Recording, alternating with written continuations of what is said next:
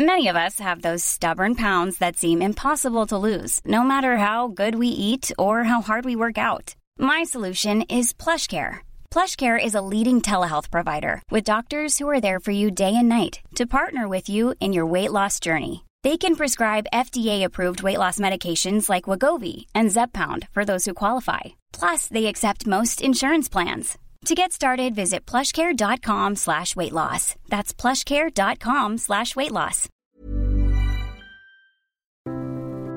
Dans le numéro 24 de Conflit, vous découvrirez un dossier consacré à la criminalité et aux mafias.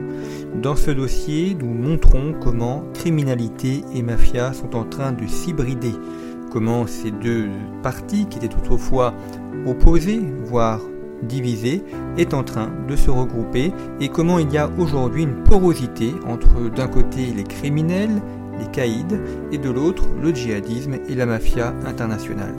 Nous avons fait, comme chaque fois, intervenir des spécialistes dans différents domaines pour vous donner une vision la plus complète possible de ce phénomène de l'hybridation.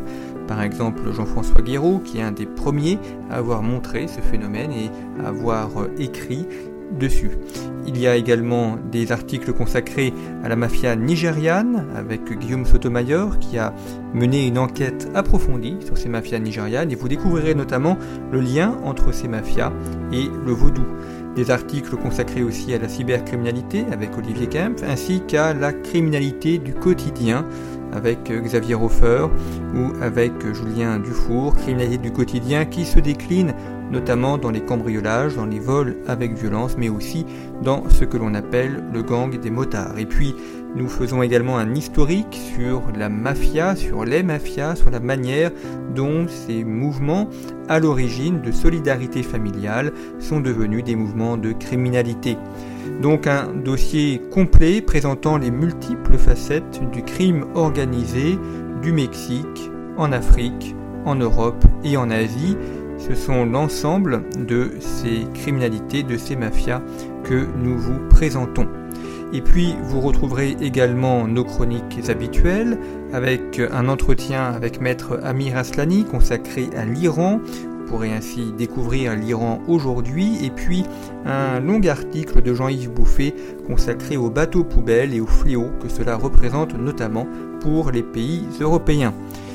Vous trouverez également dans ce numéro un article consacré au Caucase, ainsi que la rubrique Art et géopolitique, la rubrique Langue des médias qui revient sur les incendies en Amazonie, et la rubrique Le mot de l'histoire qui traite notamment de cette fameuse formule L'État c'est moi.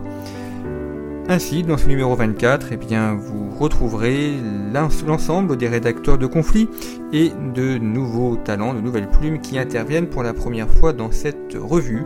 Et ainsi, je l'espère, vous aurez une vision la plus précise possible à la fois sur la criminalité, sur les mafias, mais aussi sur beaucoup d'autres sujets géopolitiques. Je pense notamment à l'Algérie, dont nous consacrons un article avec Frédéric Ponce, ainsi que les élections en Russie.